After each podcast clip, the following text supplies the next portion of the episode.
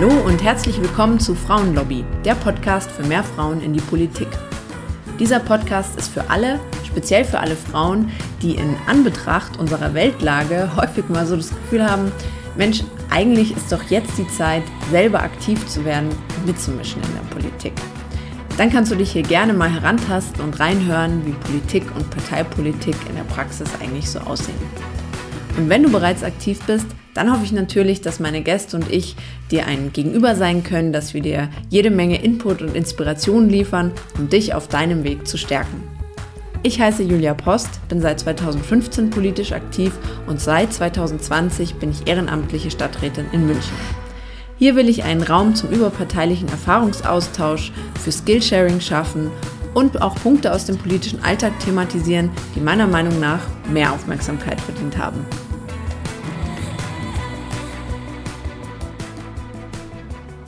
Dieses Mal darf ich Katja Suding hier willkommen heißen. Sie ist Mitglied des Deutschen Bundestags und stellvertretende Fraktionsvorsitzende. Herzlich willkommen, Katja Suding. Vielen Dank, Frau Post. Freue mich. Ja, Sie haben ja kann man schon fast ein bisschen sagen, für Furore gesorgt, indem sie nach äh, vier Jahren Zugehörigkeit im Deutschen Bundestag angekündigt haben, dass sie nicht wieder kandidieren werden.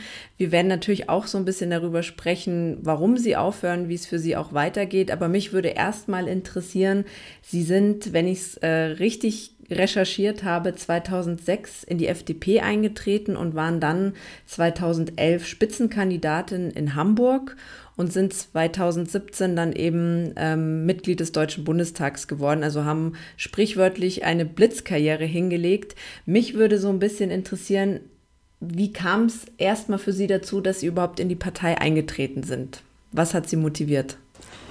Also es waren eigentlich zwei Dinge. Zum einen ähm, bin ich schon von Jugendtagen an ähm, wirklich eine freie Demokratin gewesen. Damals ehrlicherweise aber ohne es zu wissen. Also für mich waren immer Werte wie ähm, äh, Eigenverantwortung, äh, Selbstständigkeit, Selbstbestimmung, Freiheit, die waren für mich immer super wichtig. Also ich wollte immer ähm, für mich selbst verantwortlich sein, habe auch ganz früh äh, schon Jobs gehabt, damit ich eben unabhängig bin von meinen Eltern. Habe das aber immer auch als, ähm, also Freiheit und Verantwortung gehörten da für mich auch immer zusammen. Ich wollte meine eigenen Entscheidungen treffen und war auch bereit, dann ähm, dafür dann eben auch äh, die fiesesten Nebenjobs zu machen, damit ich mir das eben auch ermöglichen kann und damit auch ein, ein Stück Eigenständigkeit zu erwärmen. Und ähm, ich habe immer äh, das ganz starke Gefühl gehabt, dass es gut ist, wenn man den Menschen auch etwas zutraut, wenn man ähm, ja, damit auch eine Wertschätzung gibt für, für jeden Einzelnen, dass man eben seine Ziele auch verfolgen kann, dass man sein Leben selbstbestimmt lebt. Und ich habe immer ähm, ganz fest daran geglaubt, dass das ja nicht nur für den Einzelnen gut ist, der dann für sich und seine Familie sorgen kann, sondern dass äh, starke Einzelne, die, die glücklich sind, die etwas unternehmen, natürlich auch die Gesellschaft stärker und besser machen. Und deswegen war mir immer wichtig, dass ähm, Politik natürlich Rahmenbedingungen setzt und da eingreift, wo es notwendig ist, sich aber aus allem heraushält, was, was, äh, was die Menschen selber ähm, und wahrscheinlich sehr, sehr viel besser können. Und ähm, erst später, als ich dann äh, wählen durfte, habe ich gemerkt, dass es mit, den, mit der FDP eine äh, politische Kraft gibt, die da meiner eigenen äh, Lebensüberzeugung, meinem eigenen Menschenbild sehr nahe kommt. Und ähm, deswegen war ich früh FDP-Wählerin, habe mich damals aber noch nicht politisch engagiert, war da auch noch weit von äh, entfernt, hatte das Studium, dann auch schon im Studium den ersten Sohn, dann kam der zweite. Und als der dann so ein, zwei Jahre alt war, ich also auch mal wieder das Haus verlassen konnte am Abend, ähm, bin ich damals zu einer ähm, Kreisversammlung gegangen. Ich wohnte damals im Hamburger Westen. Ähm, der Kreisverband Blankenese war da zuständig und bin da einfach mal hingegangen. Und ähm, dann wurde ich da so aufgesogen. Da war ich ein paar Monate später bei der nächsten Wahl im Kreisvorstand, habe dann unser Mitgliedermagazin übernommen, ähm, habe dann für den Landesvorstand kandidiert und wie das dann eben so ist. Also es hat sich dann einfach so ergeben und hat mir tierisch Spaß gemacht. Und das heißt, dass Sie auch von Anfang an so vorhatten, sich auch einzubringen, weil da ist ja nochmal ein großer, großer Schritt zwischen ich trete mal ein und zahle vielleicht meinen Mitgliedsbeitrag und unterstütze es oder ich bringe mich eben auch aktiv ein. Was, was ist auch in der Zeit passiert, bis Sie dann Spitzenkandidatin geworden sind? Das ist ja ein ganz schöner Weg. Ja, ich hatte ja keine Ahnung, wie das ist und was es überhaupt äh, gibt in der Partei. Also ich äh, kannte bis dahin auch niemanden, der sich irgendwie politisch engagiert hatte. Ich habe auch keine äh, Juli, also keine Jugendorganisationsvergangenheit, war ja auch schon 30 dann, als ich in die Partei eingetreten bin und wusste gar nicht, was es da zu tun gibt und bin dann einfach ge gebeten worden vom damaligen Kreisvorsitzenden für den Vorstand zu kandidieren, bin äh, vom damaligen Landesvorsitzenden gebeten worden, die Chefredaktion unseres Mitgliedermagazins zu übernehmen.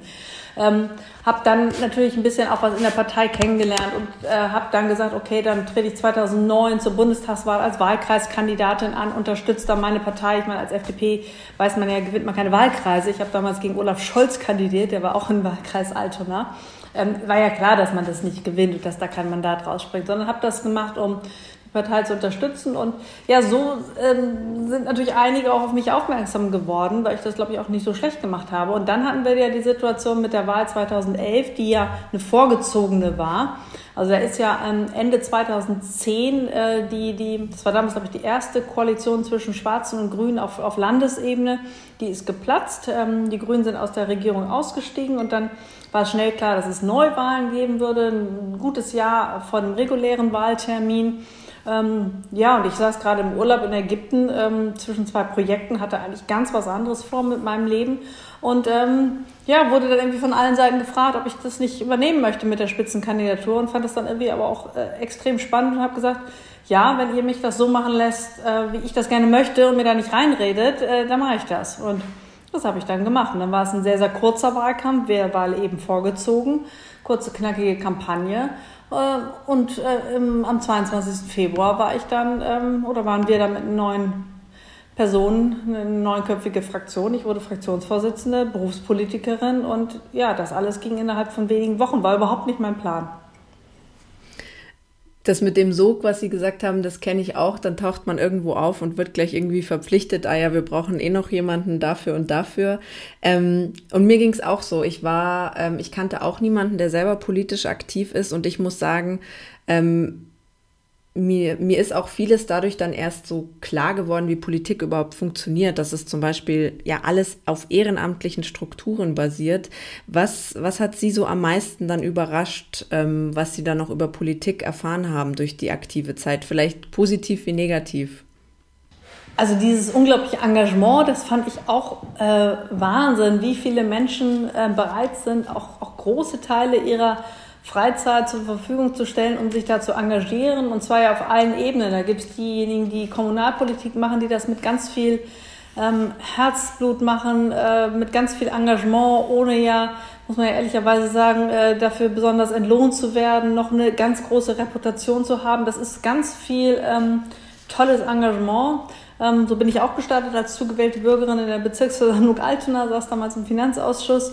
Ähm, ja, bis hin zu ähm, Menschen, die dann ähm, Landes-, ähm, Bundesthemen oder sogar auch, ähm, viele sind ja auch im europäischen Umfeld äh, tätig. Also da gibt es ja auf allen Ebenen Menschen, die, die sich da irgendwie einbringen, ähm, teilweise auch bestimmte Themen und, und Zielsetzungen verfolgen. Also das fand ich schon beeindruckend ähm, im positiven Sinne, im negativen Sinne aber auch, ich glaube, das kennt auch jeder, der Parteien mal gemacht hat. Also äh, es ich hatte das bis dahin und ich war ja mit 30 jetzt auch nicht total neu auf dieser äh, Erde. Ähm, ich hatte das noch nie erlebt, dass Menschen sich so bekriegen können.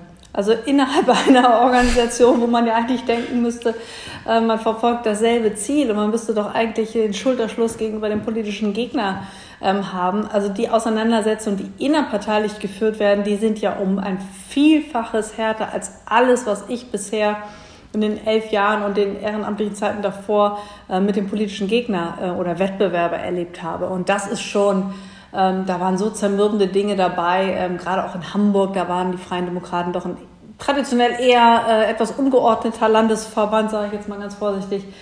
Ähm, da habe ich schon Dinge erlebt, die ich in meinem Leben auch nie wieder erleben muss. Das ist schon ein Abturner, ne? Also da, das ist nicht so einladend, Politik zu machen, das finde ich auch.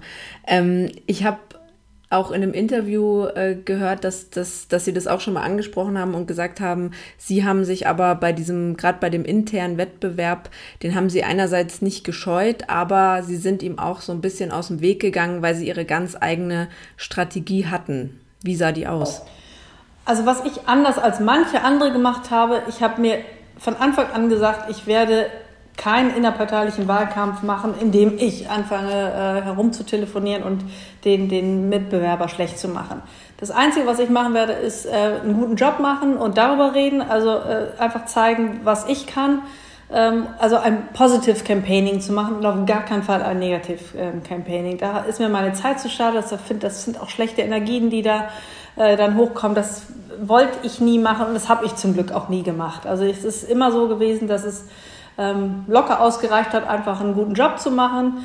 Ähm, das ist ja auch das, was man ähm, machen sollte. A, braucht man die Energien ja, um, um äh, auf die Straße zu gehen, mit den Menschen zu sprechen. Ähm, das ist ja anstrengend genug.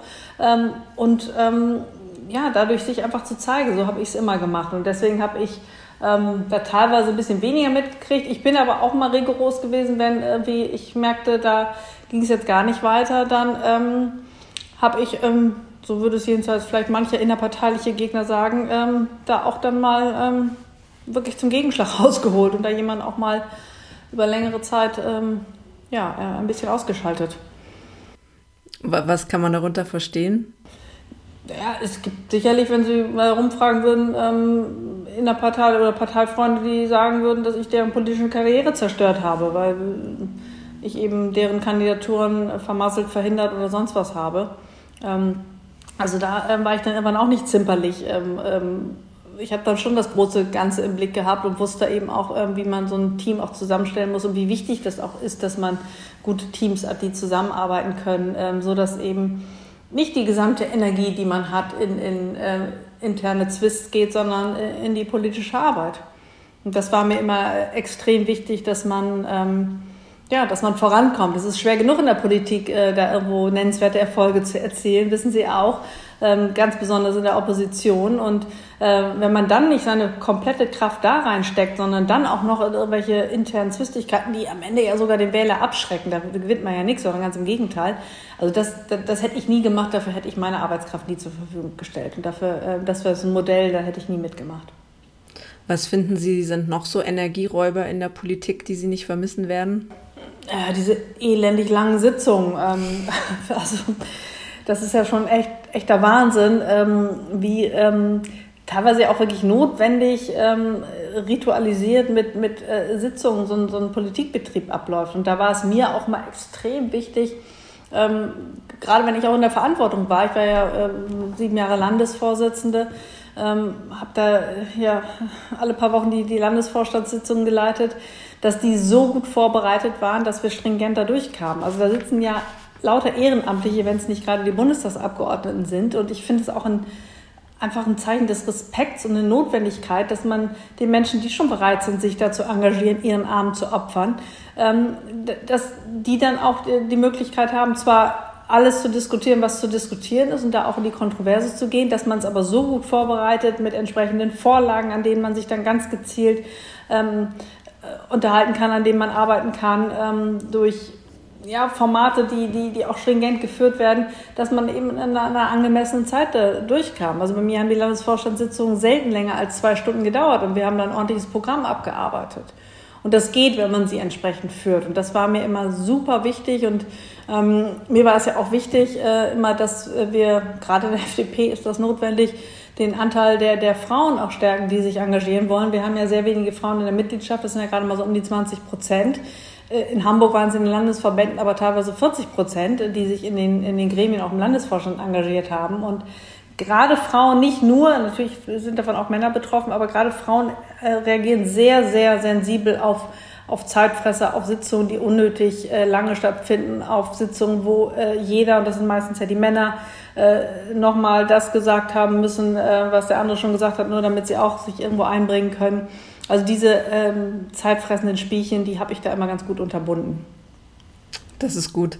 Ähm, würden Sie sagen, weil Sie ja jetzt auch alle Ebenen mal erlebt haben, dass sich das eigentlich auf jeder Ebene auch wiederholt und durchzieht? Ja, in gewisser Weise schon. Ähm, es wird so ein bisschen professioneller natürlich. Also ähm, je höher man kommt, desto ähm, weniger sinnfrei sind die Beiträge vielleicht, aber ähm, im Prinzip wiederholt sich es auf allen Ebenen. Und glauben Sie, also weil ich finde, es ist auch oft so, die, diese Spielchen und die Energie, die auch für vieles drauf geht, ist ja auch, ähm, Sie haben es ja auch schon so ein bisschen angedeutet, eigentlich, wenn man aktiv Politik macht und sich mit der Sacharbeit auseinandersetzt, der Teufel steckt so im Detail, es, die Themen sind so komplex und am Ende landen irgendwie drei Sätze, wenn es gut läuft, überhaupt in den Medien. Ich finde, da wird das auch oft so verkürzt dargestellt, dass man schon gar keine Vorstellung mehr hat, wie die Sacharbeit eigentlich ähm, aussieht sozusagen. Und ich finde auch da ist oft die Frage, wo steckt man da eigentlich seine Energie ähm, rein und dient es überhaupt noch der Sache? Also ja, das ist natürlich immer so ein Abwägen zwischen, ähm, zwischen dem, was einfach stattfinden muss. Also vieles, was wir politisch an, an Arbeit leisten, findet ja tatsächlich äh, überhaupt nicht den Weg in die Medien. Das kriegt niemand mit. Trotzdem ist es wichtig, es muss gemacht werden. Und äh, dafür sind wir auch alle gewählt und angetreten. Und das äh, gehört einfach auch dazu. Ähm, aber natürlich muss man immer wieder, und wir wissen, ihr kennt ja den Zusammenhang zwischen ähm, der Chance und der Möglichkeit, äh, sich öffentlich ähm, auch, auch zu präsentieren, also auch, auch die, die Themen und Haltungen und Positionen unterzubringen, damit der Wähler überhaupt davon erfährt und, und sein Kreuzchen da machen kann. Ähm, klar ist das auch wichtig und notwendig, weil wenn sie das nicht machen, äh, werden sie nicht gewählt und werden überhaupt nichts mehr umsetzen können. Also man muss immer irgendwo ähm, guten Weg finden zwischen ähm, einer Öffentlichkeit, die man, die man herstellt. Auch das ist natürlich viel Arbeit, ähm, aber dadurch natürlich die Sacharbeit nicht vernachlässigen. Und ähm, das ist, mal macht man ein bisschen mehr Öffentlichkeit, mal macht man ein bisschen mehr ähm, politische Arbeit. Das ist ja auch nicht immer gleich verteilt. Das ist ja auch immer so ein, abhängig von, vom Thema, ähm, was man gerade bearbeitet oder von der Öffentlichkeit und Aufmerksamkeit, die ein Thema gerade bekommt. Ist es auch, was Sie jetzt gerade so beschrieben haben, der Punkt, wo Sie sagen, ähm, habe ich in einem Interview gelesen, dass Sie gesagt haben, ja, das ist eine Aufgabe auf Zeit, die Berufspolitik ähm, und kein Traumjob? Ja, das gilt für mich. Das ist natürlich eine sehr persönliche Einschätzung. Das können andere ja auch äh, zu guter, ähm, mit gutem Recht auch anders definieren. Ähm, liegt natürlich auch so ein bisschen an der, an der Geschichte, wie ich in die Politik gekommen bin. Ich habe es ja gerade beschrieben. Für mich war das jetzt kein Plan, den ich mit 14 oder 16 oder sonst wie gefasst habe, dass ich mal in den Bundestag oder überhaupt in die Politik kommen möchte. Ich bin ähm, da ja, wie gesagt, so reingerutscht, war, äh, reingerutscht und hätte es diese vorgezogene Neuwahl nicht gegeben, wer weiß, ob ich es überhaupt gemacht hätte. Deswegen, das war kein Plan. Ich habe das gerne gemacht. Ich habe mich dann 2015 äh, zur nächsten Bürgerschaftswahl wieder bewusst entschieden. Ich habe mich bewusst entschieden, für den Bundestag zu kandidieren. Und dieses Mal, als die Listenaufstellung für, für die jetzt anstehende Bundestagswahl anstand, habe ich eben für mich entschieden, das nicht weiterzumachen. Und ähm, ja, es ist eine sehr persönliche Entscheidung. Ich möchte einfach noch was anderes in meinem Leben machen. Und für mich ist Politik etwas, was man auf Zeit macht, was nicht heißt, dass es nicht okay ist, auch 30, 40 Jahre in einem Parlament zu verbringen. Aber für mich ist es nicht das richtige Modell.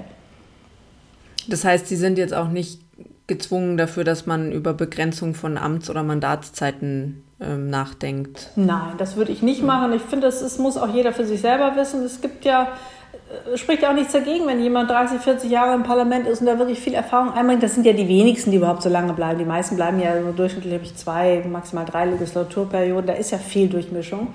Und das ist ja auch wunderbar und ähm, ich glaube, jeder muss selbst für sich entscheiden. Brennt er noch so sehr für die Aufgabe, dass es, dass es reicht? Ähm, das ist eine Entscheidung, die, die kann man ja nicht für jemand anders treffen. Also ich, ich würde durchaus sagen, was, was ähm, das Amt des Bundeskanzlers oder der Bundeskanzlerin angeht, da sind zwei Legislaturperioden genug, aber das ähm, würde ich nicht unterschreiben für die Arbeit der Abgeordneten. Als Sie dann Spitzenkandidatin waren und, und dann auch in Mandat gekommen sind, ähm, das liest man ja häufig oder ist auch aus eigener Erfahrung so, es nimmt einen da ja nie jemand an die Hand und sagt, so, jetzt zeige ich dir mal, ähm, wie es funktioniert und pass auf, da ähm, sind wir schon alle drüber gestolpert und äh, hier und jenes, ne, das muss man alles irgendwie dann so selber rausfinden und ist immer ein Learning by Doing. Ähm, der Podcast will ja auch so ein bisschen Handwerkszeug vermitteln und Mut machen.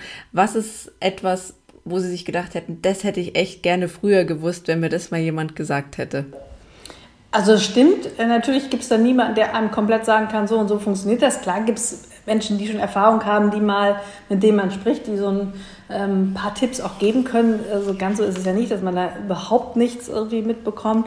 Aber natürlich muss man seine eigene Erfahrung machen, man muss auch eigene Fehler machen und ähm, jeder ist ja auch in einem anderen Setting. Also man kann auch nicht immer alles übertragen, ist auch ganz, ganz schwierig. Und ähm, ja, was hätte ich anders gemacht oder was hätte ich, was habe ich, also ich fand damals am schwierigsten, das erinnere ich noch sehr, ähm, dass ich von einem Tag auf den anderen im Prinzip so stark in der Öffentlichkeit stand. Also das, das ist mir sehr, sehr schwer gefallen. Ich hatte ein, sag ich jetzt mal, ganz normales Leben vorher und dann auf einmal ähm, war immer irgendwo ein Mikrofon, immer irgendeine Kamera, man wurde erkannt auf der Straße, man wurde angesprochen und das ist schon, ähm, ich fand das anstrengend, ich fand das auch ähm, teilweise unangenehm, inzwischen habe ich mich dran gewöhnt, aber das, das fand ich schon ganz schön hart, dass man irgendwie selbst im Restaurant nicht mehr wirklich ähm, privat war, sondern man eigentlich immer davon ausgehen musste, dass äh, an den Tischen rundherum wahrgenommen wird, dass man da sitzt, mit wem man da sitzt, äh, wie man da sitzt. Ähm, und das ist schon ähm, ein, ein heftiger, ähm, fand ich als einen heftigen Einschnitt in mein Leben, muss ich ehrlicherweise sagen. Hatten Sie da jemanden oder hat die Partei da auch Hilfestellung geleistet, wie man lernt, mit sowas umzugehen? Es sind ja oft für jeden auch unterschiedliche Dinge. Nee. Das ist auch, ähm, auch jetzt nicht unbedingt zu erwarten, wenn man Hamburger Spitzenkandidatin wird. Äh, das war damals auch ein Sonderfall. Ähm, liegt auch ein bisschen daran, äh, wo die FDP damals stand, äh, in der Koalition mit der Union, die nicht ganz gut lief. Ähm, Guido Westerwelle hatte noch ein paar Monate als Parteivorsitzender. Also da, hat, da war die Hamburg-Wahl einfach etwas, wo bundesweit geguckt wurde, weil sie eben auch bundespolitisch ähm, für einen der Regierungspartner ähm, eine große Rolle gespielt hat. Das ist nicht immer so und deswegen ähm, kann einen da, glaube ich, nicht wirklich jemand darauf vorbereiten. Es basiert dann letztendlich auf persönlichen Beziehungen, dass, dass jemand einfach oder dass, dass man auch in der Partei äh, Menschen hat, die einem dann vielleicht Tipps geben und, und man da auch im persönlichen Gespräch Unterstützung bekommt. Ja, und vielleicht auch nicht immer nur innerhalb der Partei. Also mhm. ja, gerade die Menschen außerhalb der Partei, gerade die man lange kennt, spielen da natürlich eine ganz wichtige und zentrale Rolle auch. Und vieles, jedenfalls war es bei mir so, musste ich einfach auch selber lernen und musste das mit mir selber abmachen und, und da meinen eigenen Weg gehen. Und gerade als Spitzenkandidatin ist es ja so, man muss, Sie haben es gesagt, die ganzen Mikros sind immer ständig vor der Nase, muss man ja auch ziemlich plötzlich zu der gesamten Themenbandbreite immer einen klugen Satz parat haben. Vielleicht auch da so Richtung Handwerkszeug. Was hat Ihnen geholfen oder wie sind Sie das auch systematisch angegangen, um sich in diese ganzen Themen einzuarbeiten? Haben Sie da vielleicht Tipps?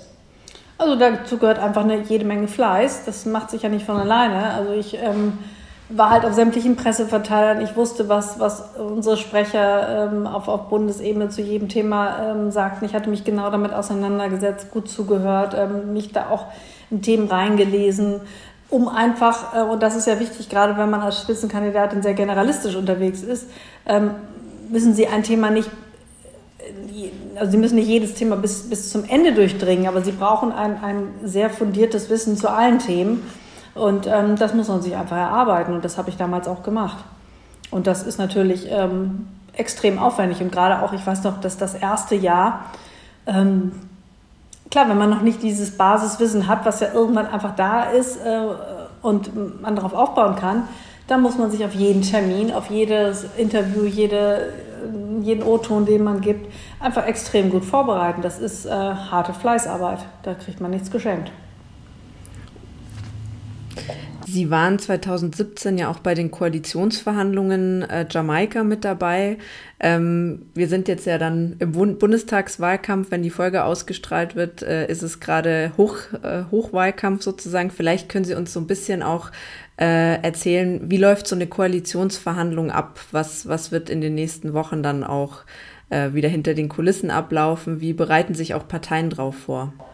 Ja, ähm, das waren ja nur Gefühlkoalitionsverhandlungen 2017. Das, wir sind ja über das Sondieren gar nicht hinausgekommen. Äh, allerdings gefühlt waren es natürlich Koalitionsverhandlungen. Man sondiert normalerweise ja nicht fünf Wochen am Stück. Und so war es ja damals. Ähm, und das, das war schon ein Sonderfall. Ähm, ja, wie bereitet man sich darauf vor? Ich glaube, das ist auch, auch hier sehr individuell und unterschiedlich. Wir hatten ja damals die besondere Situation, dass wir vier Jahre nicht im Bundestag vertreten waren und dementsprechend ähm, natürlich ganz viel Know-how, was ja die anderen beiden äh, oder anderen drei Partner sind es ja eigentlich die CSU, die CDU und die Grünen, die mit uns am Tisch saßen, ja mitgebracht hatten. Die waren ja im Parlament, die hatten ihre Abgeordneten, die tief in den Themen drin steckten, die hatten Mitarbeiterstäbe, äh, sowohl in der Fraktion, die auch natürlich auf, deren Arbeiten man ja zurückgreifen konnte, die hatten ähm, in den Parteizentralen entsprechende Stäbe und Mannschaften. Das hatten wir ja alles nicht. Und deswegen war es für uns auch extrem schwierig, äh, da zu sondieren. Also da musste man auch in ja, kürzester Zeit irgendwie gucken, dass man da an die Infos kam. Und das, das war, nicht, war nicht ganz einfach. Es war schon eine sehr, sehr aufreibende Zeit und am Ende hat es ja auch nicht funktioniert und da ist ja auch viel kontrovers darüber gesprochen worden. Ich glaube, dass es am Ende auch richtig war. Die Zeit war noch nicht äh, reif. Ich hätte es mir sehr gewünscht, aber ich habe dann auch in den fünf Wochen erkannt, dass da Dinge einfach nicht zusammenpassen und nicht zusammengingen. Und äh, was ich mir sehr wünsche, äh, natürlich für, für die kommenden Wochen, ähm, dass es ähm, nochmal eine neue Chance gibt, über äh, Jamaika zu sprechen. Ähm, am liebsten wären wir natürlich schwarz-gelb, aber das werden Sie nicht so gerne hören. wir werden sehen, was die Zahlen bringen, aber ich kann mir gut vorstellen, dass das nochmal über Jamaika gesprochen wird und ich kann mir auch sehr gut vorstellen, dass dieses äh, Bündnis gut funktioniert. Ähm, man muss es dann aber komplett anders machen als beim letzten Mal. Man darf Fehler, die da gemacht wurden, eben nicht äh, machen ähm, so gut Kompromisse auch sind, so sehr muss man doch darauf achten, dass jeder der beteiligten Partner ähm, dann auch etwas mit nach Hause bringt, weil das braucht jeder ähm, ähm für die eigenen Leute und für die Wählerschaft. Anders kann das gar nicht gehen und das muss man auch wissen, dass das nicht anders funktionieren kann. Und ähm, diesen ganz banalen Fehler ähm, hat die Verhandlungsführerin beim letzten Mal einfach gemacht. Da wurde nicht sauber gearbeitet und da würde ich mir wünschen, dass es diesmal anders funktioniert. Bin da auch gute Hoffnung. Die handelnden Personen sind ja komplett andere. Also wird das diesmal sicherlich ganz anders laufen. Aber zuerst muss der Wähler ja noch sprechen, die, der Wähler, die Wählerin, und dann werden wir sehen, was überhaupt möglich ist.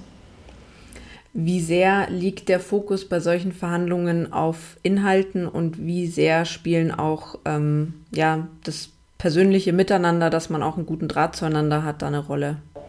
Ähm, ist beides wichtig. Natürlich geht es da um inhaltliche Fragen, aber auch das Persönliche ist extrem wichtig, weil am Ende kommt es in einer Koalition darauf an, dass sie vernünftig miteinander arbeiten können. Also man kann natürlich ähm, einen detaillierten Koalitionsvertrag ausarbeiten, aber natürlich weiß jeder, dass in den vier Jahren äh, Dinge äh, auf, auf diese Koalition zukommen werden, die, die man nicht erahnen konnte und die man natürlich deshalb auch nicht in einem Koalitionsvertrag festlegen konnte. Das war damals bei der Finanzkrise so, das war bei der äh, Flüchtlingskrise so, das war natürlich jetzt auch bei Corona so. Dafür können Sie ja nicht ähm, in einer Koalitionsverhandlung schon detaillierte Lösungen erarbeiten, wenn Sie noch gar nicht wissen, was auf Sie zukommt. Also da ist es ganz, ganz wichtig, dass man miteinander klarkommt, dass man einen guten ähm, persönlichen Draht hat, trotz aller Differenzen und über die Parteigrenzen hinweg, dass auch ein gewisses Vertrauen da ist. Das habe ich auch immer wieder festgestellt, dass es unglaublich wichtig ist, wenn man mit jemandem zusammenarbeitet, dass man ähm, ja, das Vertrauen haben kann, dass man auch in einem persönlichen Gespräch, in kleinen Kreis oder so unter vier Augen ähm, Dinge ansprechen darf, die sich dann nicht sofort in den Medien wiederfindet. Weil wenn man gute Lösungen finden will, dann muss man die Möglichkeit haben, auch im kleinen Kreis sehr, sehr offen zu sprechen, auch über Dinge, die man am Ende vielleicht wieder verwirft. Aber ähm, das muss einfach möglich sein. Und dieses Vertrauens, diese Vertrauensbasis, die war damals unter den Jamaika ähm, Partnern, die da sondiert haben, auch überhaupt nicht gegeben. Also da wurde ja, und da gehören alle dazu, da nehme ich auch niemanden aus, da wurde durchgestochen, da wurde versucht, über Bande, über Medien zu spät. Also das, das stand unter keinem guten Stern. Das hätte ähm, die vier Jahre auch überhaupt nicht geklappt. Sie sind ja dann in der Opposition gelandet. Ähm, der berühmte Satz, Opposition ist Mist. Wie sehr würden Sie den unterschreiben oder wo haben Sie vielleicht auch in Ihrem Zuständigkeitsbereich ähm, erfahren, dass man durchaus was bewegen kann? Also klar, natürlich will man regieren, man will etwas bewegen. Das ist ähm, natürlich in einer Koalition sehr viel besser möglich. Aber ähm, ich weiß eben auch, dass, dass die Opposition dazugehört. Also eine Demokratie funktioniert nun mal nicht ohne Opposition. Und wir haben vom Grundgesetz definiert hier eine Rolle und äh, die ähm, habe ich, ich habe ja bisher immer nur Opposition gemacht, sowohl in Hamburg in der Bürgerschaft als auch im Bundestag die habe ich immer sehr ernst genommen und ähm, sowohl in Hamburg, aber jetzt auch zuletzt in den vier Jahren im Bundestag ähm, gab es immer schon auch Möglichkeiten, auch direkt einzuwirken. Ähm, ich erinnere zum Beispiel die, die äh, Verhandlungen über eine Grundgesetzänderung, die wir 2019 Anfang, ähm, ich glaube im März war das, ähm, durchgebracht haben. Ähm, die Koalition aus Union und SPD hat keine verfassungsändernde Mehrheit im Deutschen Bundestag, war also auf Partner angewiesen, und zwar sowohl im Bundestag als auch im Bundesrat. Und die kamen mit äh, den Grünen und der FDP zustande. Und ich habe für uns das Thema Bildung verhandelt. Da ging es um ähm, das, äh, das Thema Bildungsföderalismus. Und das war schon ähm, eine gute Sache, wie wir uns da auch mit den Kollegen aus der Grünen Bundestagsfraktion in ähm, ein paar wenigen zentralen Punkten, die wir geteilt haben, ähm, uns einig geworden sind und damit mit der gesamten ähm, ähm, Macht, die wir auch hatten, weil man ja auf unsere Stimmen angewiesen waren, in die Verhandlungen mit Union und SPD getreten sind und da auch durchaus Erfolge erzielt haben. Also man kann in solchen Bereichen auch aus der Opposition irgendwas ähm, erreichen. Und was man auch nicht vergessen darf, also ich persönlich habe als, als Abgeordnete sehr stark äh, das Thema ähm, digitale Bildung, also digitale Tools im, im, im Unterricht äh, vorangetrieben. Das war ein Thema, über das 2017, äh, als wir da anfingen mit der Legislaturperiode, noch niemand gesprochen hat. Ähm, als wir die ersten Anträge und Konzepte eingereicht haben, da haben die, ähm, äh, die, die Damen und Herren aus der Union uns noch ausgelacht. Ähm, inzwischen sagen sie die gleichen Sätze, die wir damals schon gesagt haben. Also wir haben dadurch, dass wir das Thema immer wieder bis zum Erbrechen auf die Tagesordnung gesetzt haben und nach, seit Corona natürlich äh, noch mehr, seitdem jeder gemerkt hat, wie wichtig dieses Thema ist und welche praktische Bedeutung es hat, ähm, haben wir da durchaus erreicht, dass, dass da inzwischen ein anderes Mindset da ist. Und das aus der Opposition heraus. Ihre Ankündigung, dass, dass Sie sich jetzt eben zurückziehen aus der Politik, ähm, ich weiß nicht, ob Sie es auch so empfunden haben, finde ich, ist schon sehr durch die Medien gegangen und hat Aufmerksamkeit gefunden. Was denken Sie, woran liegt es? Davon war ich fast ein bisschen überrascht. Ähm, ähm, ich habe das auch so empfunden, dass das etwas ist, was sehr äh, interessiert hat. Ja, ist mir auch immer wieder gespiegelt worden. Offenbar ähm, nehmen die Menschen ähm, einen, einen so selbstbestimmten Ausstieg, ähm, der war ja bei mir überhaupt nicht forciert. Ich hätte ja, war ja völlig unangefochten, hätte ja locker weitermachen können und wer weiß, was, was ähm, alles noch auf mich zugekommen wäre. Ähm, wenn man dann ähm, ohne quasi dafür dazu äh, getrieben worden ähm, zu sein, äh, entscheidet, ich will noch mal was anderes machen in meinem Leben. Das scheint wohl irgendwie in der Wahrnehmung der Menschen etwas zu sein, was selten vorkommt. Also offenbar wird der Politiker als jemand gesehen, der äh, alles tut, um sich an sein Mandat zu klammern, um es zu behalten. Ähm, aber das ist äh, das Gegenteil, glaube ich, habe ich bewiesen, dass das auch anders gehen kann. Und das ja, war wohl irgendwie besonders oder ist so empfunden worden. Ich glaube auch, dass es eigentlich sehr so mit diesem Vorurteil oder Klischee auch aufräumt, eben PolitikerInnen streben immer nach Macht und kleben dann auch ewig dran. Wie erleben Sie das denn? Weil ich finde, es ist sehr, sehr unterschiedlich, je nachdem, um welches Amt und Mandat es gerade geht muss man ja auch schon sich immer ein bisschen drum bemühen, dass, äh, dass man dafür auch Kandidierende findet. Ähm, wie erleben Sie das? Ja, klar. Also das ist, wir haben ja ganz äh, zu Beginn auch über Kommunalpolitik gesprochen. Ähm, das ist äh, ein, äh, da geht es um Mandate, die ähm, ja, sehr zeitaufwendig sind, wo viel Engagement gefragt wird, äh, die aber ja, nicht so vergütet werden, dass man sagen kann, dafür kann ich jetzt meinen Job an den Nagel hängen oder da kürzer treten, sondern das kommt eben on top. Das verlangt sehr, sehr viel und da ist natürlich auch nicht jeder in der Lage und auch nicht bereit, das zu tun. Oder weiß ich auch, dass es dann nicht mal ganz einfach ist, die, die kommunalen Listen zu füllen. Manchmal gelingt das leichter, aber manchmal ist es eben auch schwieriger. Sobald man sich ähm, auf, auf Landesebene oder gar Bundesebene bewegt, ist es natürlich genau umgekehrt. Also da ist der Run in der Regel so groß auf die ähm, doch sehr als attraktiv empfundenen Mandate, dass, ähm, dass es da eher zu Kampfkandidaturen kommt, als dass sie da Listenplätze nicht besetzen können. Jedenfalls habe ich das noch nie irgendwo äh, gehört oder gesehen. Gibt es äh, noch weitere Vorurteile, wo Sie sagen würden, mit denen würde ich gerne aufräumen? Ja, es wird ja immer wieder, ähm, man hört es immer wieder, dass, dass äh, die Politiker, dann guckt man einmal äh, während der Tagesschau in den Plenarsaal und sieht, dass er nicht äh, bis zum Bersten voll ist. Äh, daraus wird dann geschlossen, dass die Abgeordneten nicht arbeiten oder sich dann Lenz machen. Also das... Ähm, da kann ich nur jeden einladen, mal eine Woche in der Sitzungswoche äh, mitzulaufen. Ähm, das sind gut und gerne 80-Stunden-Wochen und deswegen ist das auch nicht immer nur ein Traumjob. Also der Job des, des Bundestagsabgeordneten besteht nicht darin, im Parlament zu sitzen, ähm, von morgens bis abends. Äh, das gehört auch dazu. Natürlich ist man bei seinen Debatten, die, die die eigenen Tätigkeitsbereiche betreffen, anwesend und auch bei den großen Debatten. Das ist vollkommen richtig. Aber darüber hinaus ähm, sind sie von morgens bis spät abends eingespannt mit Gesprächen, mit äh, Teambesprechungen, mit ähm, Redenvorbereitungen, mit Pressearbeit, mit ähm, äh, Verbändearbeit. Also sie sind ja, da gibt es so viel zu tun ähm, in, in so einer Sitzungswoche, ähm, dass ähm, ja, allein die Tatsache, dass sie gerade nicht im Plenum sitzen, nicht heißt, dass sie nicht arbeiten.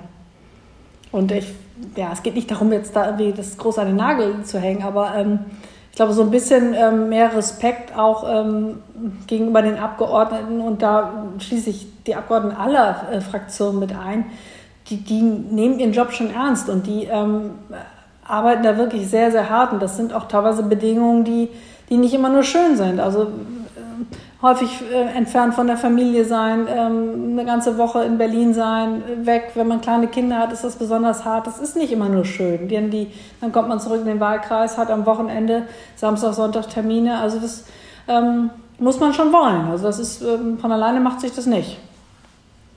Sind das auch Gründe, warum Sie sagen, auch aus persönlichen Gründen, das war jetzt für die Zeit schön, aber das reicht mir jetzt? Ach, ich scheue gar nicht die viele Arbeit, das, das ist es gar nicht so sehr. Ähm, aber ich möchte einfach noch was komplett anderes machen in meinem Leben. Ich habe einfach das Gefühl, dass ich jetzt so an, seinem, an einem Punkt äh, bin, wo ich einfach noch mal eine andere Wirksamkeit auch ähm, mit dem haben möchte, was ich tue, eine direktere Wirksamkeit. Also ich werde sicherlich ein politischer Mensch bleiben, mich auch an der einen oder anderen Stelle engagieren, aber ähm, selbstbestimmter. Ähm, habe auch Spaß daran, wieder in meinen Job zurückzugehen oder da wieder anzuknüpfen. Habe das immer sehr, sehr gerne gemacht und ähm, ja, werde immer noch bestimmt jemand bleiben, der, der viel, äh, viel macht, viel tut. Aber ähm, ja, so das ein oder andere freie Wochenende ähm, kann ich mir auch wieder vorstellen. Würde ich mich auch wirklich sehr darüber freuen. Darauf habe ich jetzt auch viele, viele Jahre verzichtet ich weiß nicht, ob Sie es auch so wahrnehmen. Ich finde, die, die Gesellschaft hat sich ja sehr politisiert in letzter Zeit. Was denken Sie, warum kommt es nicht unbedingt den Parteien zugute? Also der Run auf die Parteimitgliedschaften insgesamt, ich will jetzt da nicht zu sehr nach einzelnen Parteien differenzieren, der hält sich ja sehr in Grenzen. Ja, manchmal werden, glaube ich, Parteien und, und die Strukturen auch ein bisschen als altbacken wahrgenommen und teilweise sind sie es ja auch, muss man ja. ehrlicherweise sagen. Also ich habe das ja so angedeutet schon mit, mit den Sitzungen. Ähm, das ist teilweise sehr ritualisiert, äh, sehr zeitfressend. Ich glaube, dass man das ähm, moderner, schneller, effizienter machen könnte. Auch sicherlich ergänzt auch durch um, digitale Tools. Das hat sich ja in, der, in den letzten Monaten einfach äh, gezwungenermaßen auch ähm, stärker durchgesetzt. Und das kann auch das persönliche Zusammentreffen äh, definitiv nicht ersetzen. Aber es gibt bestimmt auch Absprachen, die können Vorstände, die eingespielt sind, die sich kennen, auch, auch mal ähm, im, im Zoom-Call ähm, treffen. Ähm, also ich glaube, da muss man insgesamt mal gucken, dass man da etwas moderner wird, auch etwas attraktiver, gerade auch ähm, für jüngere Menschen, aber auch für Frauen. Also ich glaube, dass das, ich meine, da haben die Grünen ja weniger Probleme mit als, als andere Parteien, aber ähm, da so ein bisschen attraktiver zu werden, indem man sich da auch anders äh, positioniert und aufstellt, das, das halte ich schon für wichtig. Sie haben es jetzt schon so ein bisschen angedeutet, dass ähm, es für Sie ja auch irgendwie zurück ins normale Leben geht, in Anführungszeichen, wieder zurück im Beruf. Ähm, ich will da gar nicht zu privat nachfragen, aber einfach vielleicht allgemein, was, was heißt das jetzt auch für eine dann ehemalige Bundestagsabgeordnete? Wie, wie läuft es für Sie in Zukunft ab? Also es ist nicht so, wie, wie manche schon vermutet haben, als ich meinen Ausstieg verkündet habe, dass ich jetzt in äh, Politrentnerin bin, also jetzt quasi von meinen ähm, Altersbezügen leben könnte. Das ist natürlich definitiv nicht der Fall. Also A, kann ich von dem, was ich mir da erarbeitet habe, ähm, nicht leben und B, bekomme ich es auch erst, wenn ich irgendwie, keine Ahnung, Mitte 70 bin oder nee, Mitte 60, glaube ich, ja, Mitte 60, 67 oder so. Ähm, also ich werde, ähm, und das ist einfach mal eine Situation, wieder arbeiten müssen und das auch wollen. Ähm, meine Kinder gehen jetzt studieren, ähm, also die brauchen mich noch ein bisschen.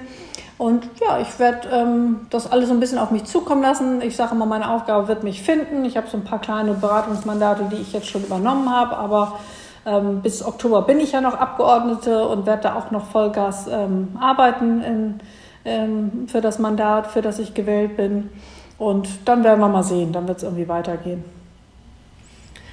Was würden Sie sagen, haben Sie durch Ihre Zeit in der Politik mitgenommen, sowohl vielleicht fürs Private, was haben Sie da gelernt, aber auch äh, für, die, für die nächsten beruflichen Stationen?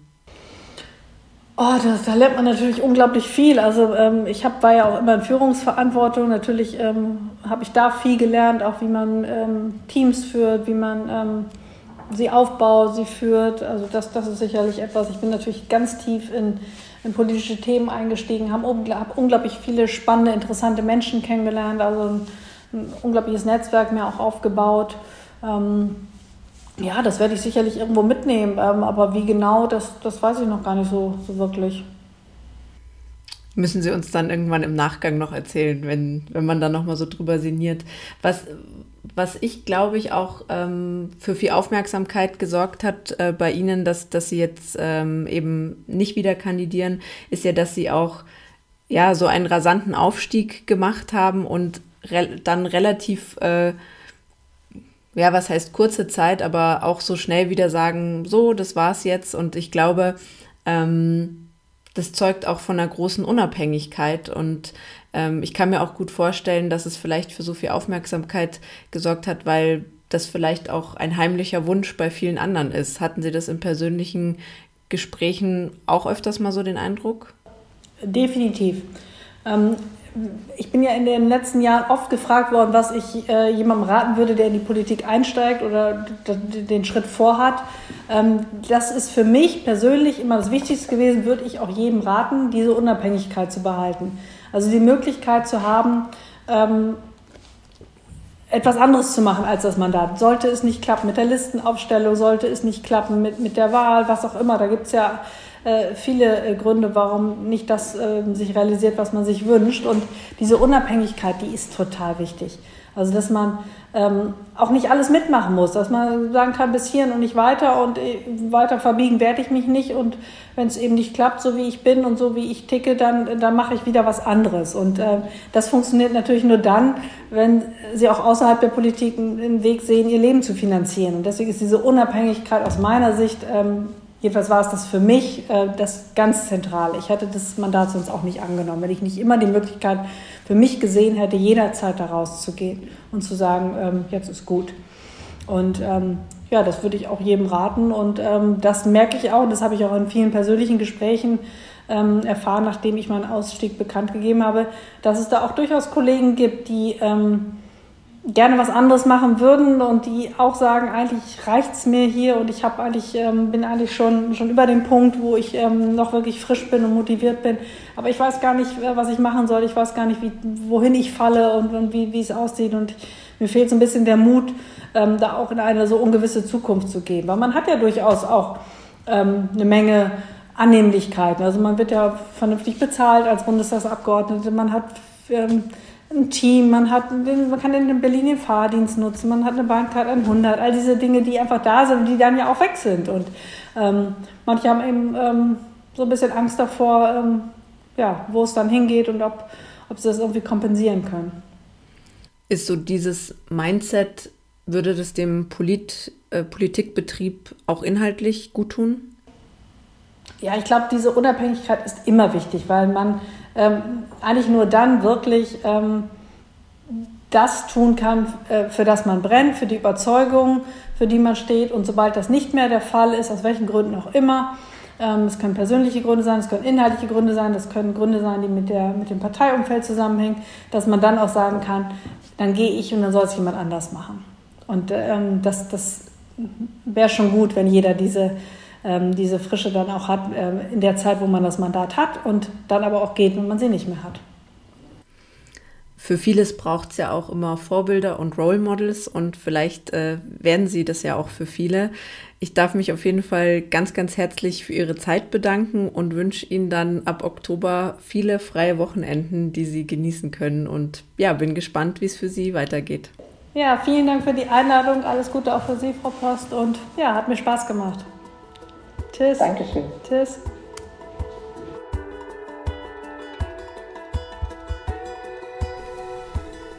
Ganz lieben Dank fürs Zuhören und dein Interesse. Ich hoffe, dass du ganz viel für dich mitnehmen konntest.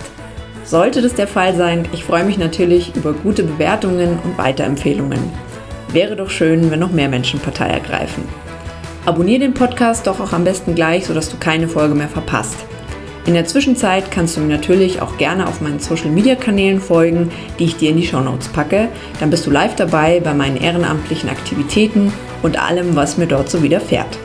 Schreib mir auch gerne Themen und Fragen, die dich interessieren. Ich greife gerne alles auf, was die Community so bewegt. Bis bald zur nächsten Folge.